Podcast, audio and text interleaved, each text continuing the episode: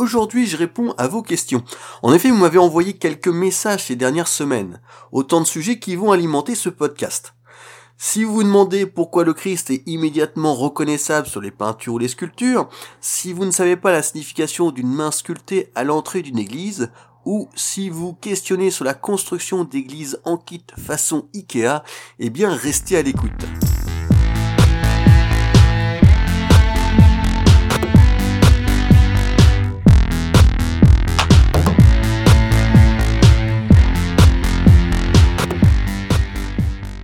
D'abord le message de Sylvie qui n'est pas proprement parlé une question mais qui appelle une question. Sylvie réagissait à un email que j'ai envoyé aux abonnés de mon blog. Au passage, je vous rappelle que pour recevoir cette newsletter, il suffit de vous rendre sur mon site. Hein. Vous y trouverez un formulaire d'inscription sous le côté droit et en le remplissant, vous recevrez en prime mon guide Reconnaître les styles des églises. Alors donc dans mon dernier email, j'ai intégré une photo assez impressionnante d'un détail de la cathédrale d'Amiens. C'est une photo qui vient de mon compte Instagram, et je vous conseille d'ailleurs de vous y abonner. Ah oui, je sais, ça fait beaucoup de choses à faire après l'écoute de ce, de ce podcast. Alors que montre cette photo? On y voit une belle sculpture du Christ qui orne la grande façade de la cathédrale. Jésus est assis en position de majesté, comme un roi.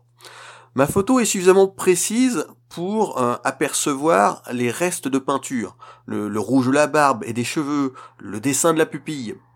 Et cette image a interpellé Sylvie parce qu'elle ressemblait à un portrait peint du Christ trouvé en Égypte, euh, si je me souviens bien, au, VIe siècle. Voilà, même barbe, euh, mêmes yeux grands ouverts, même auréole. Il y avait de quoi être étonné qu'à plusieurs siècles de distance, le Christ d'Amiens est sculpté au XIIIe siècle, et à plusieurs milliers de kilomètres, on puisse voir une telle ressemblance entre deux représentations d'un même personnage. C'est que le Christ est le premier personnage du christianisme à avoir eu sa figuration codifiée. La barbe assez peu fournie, de longs cheveux, un visage d'âge moyen. Si bien qu'aujourd'hui, même si vous n'avez pas beaucoup de culture religieuse, vous reconnaissez au moins le Christ sur une peinture ou une sculpture un peu comme Bouddha qui est aussi facilement identifiable.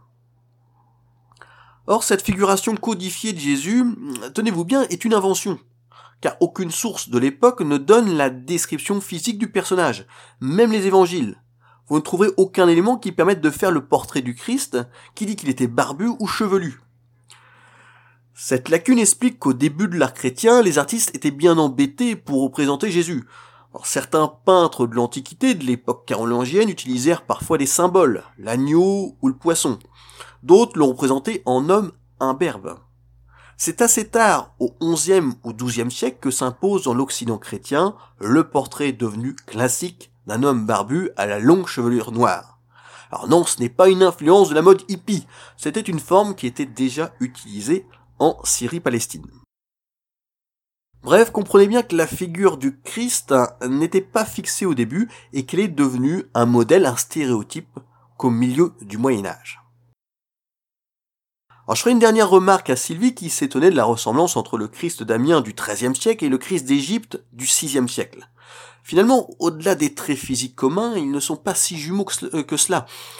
Sur la représentation égyptienne, le Christ a le nez trop fin, les lèvres trop minces, les yeux trop enfoncés. On est dans une représentation que j'appellerais stylisée, autrement dit qui se soucie peu de la ressemblance avec la réalité.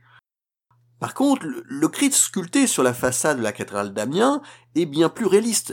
Il pourrait cligner des yeux, on croirait vraiment être en face d'un humain au corps de pierre. Dans cette différence entre les deux images est résumée l'évolution de l'art médiéval.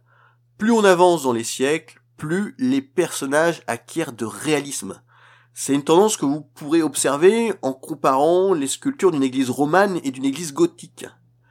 Les sculptures gothiques, donc plus récentes, vous paraîtront plus humaines, plus naturelles.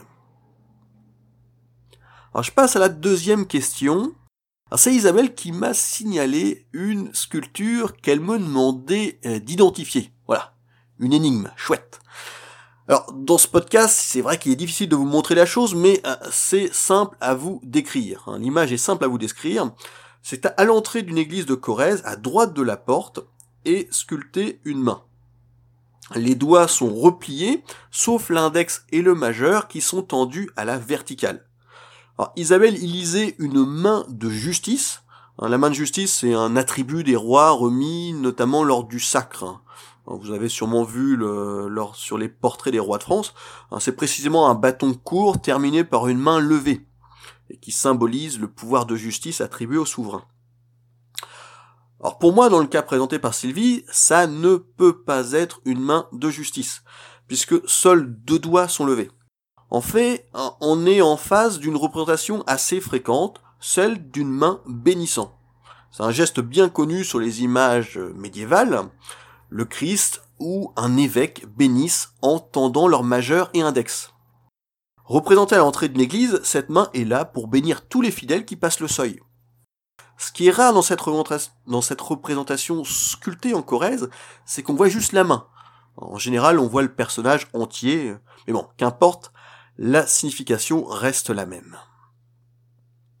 la question d'Isabelle renvoie à un sujet fascinant pour qui s'intéresse à l'art médiéval. Ce sujet, c'est la signification des gestes. Sur les peintures, sur les sculptures du Moyen Âge, vous verrez en effet les personnages prendre des postures, ou utiliser leurs mains d'une façon euh, parfois bizarre.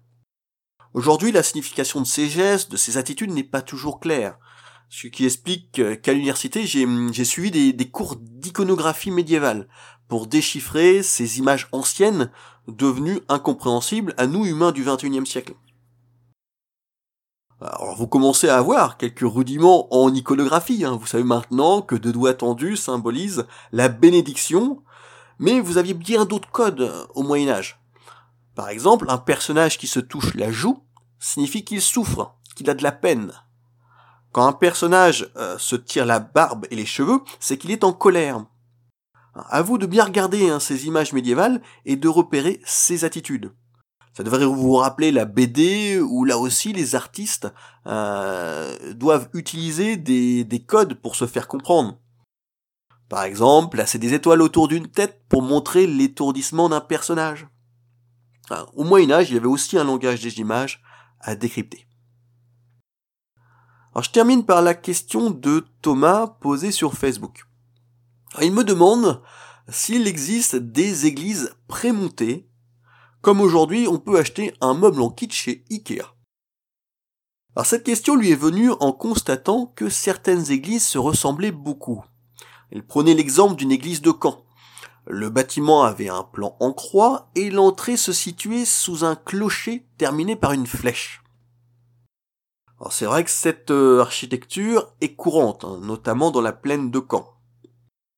Mais je suis quand même nuancé sur cette idée de monument standardisé. Euh, car le commanditaire d'une église, comme l'architecte, euh, n'était pas intéressé par faire une copie. Alors pourquoi? D'un côté, euh, le commanditaire souhaite toujours une église originale, qu'on ne retrouve pas ailleurs. De l'autre, l'architecte, qui se considère quand même comme un artiste, ne peut créer que des œuvres uniques. Alors, ce qui n'empêche pas un commanditaire de demander à l'architecte de s'inspirer de temps en temps euh, d'un, euh, d'utiliser un élément existant dans une autre église, un élément qu'il a trouvé particulièrement remarquable. Pour reprendre l'exemple de la plaine de Caen, il est clair que le clocher, terminé par une flèche et percé de quadrilobes, c'est-à-dire de, de, trèfles à quatre feuilles, a été un modèle reproduit maintes fois du Moyen Âge au XIXe siècle. Même duplication dans les églises du Roussillon. On y trouve de nombreux clochers surmontés de créneaux comme dans les châteaux forts. Alors bref, on peut trouver des éléments identiques entre des églises, mais à ma connaissance, pas de monuments identiques. Mais Thomas parlait d'églises prémontées comme les meubles d'IKEA. Alors pour le Moyen Âge, ça n'existe pas, mais avec l'arrivée de l'ère industrielle, on a commencé à y réfléchir. On a cherché des méthodes pour gagner du temps et économiser de l'argent dans la construction. On a préfabriqué des maisons, on a préfabriqué des usines, on en est venu à préfabriquer des églises. Vous en avez un bel exemple à Paris, l'église Saint-Christophe de Javel. Dans des ateliers, l'architecte Charles-Henri Bénard a fait mouler les différents éléments en ciment armé, et le tout a été assemblé, monté sur le site de construction en 4 ans. Or ce chantier date de la fin des années 1920. Le fait de construire en usine à l'abri du froid et des intempéries contournait le problème du chômage hivernal. L'autre avantage, c'est que l'architecte comptait réutiliser les moules pour d'autres monuments religieux. Mais bon, ça ne se fera pas.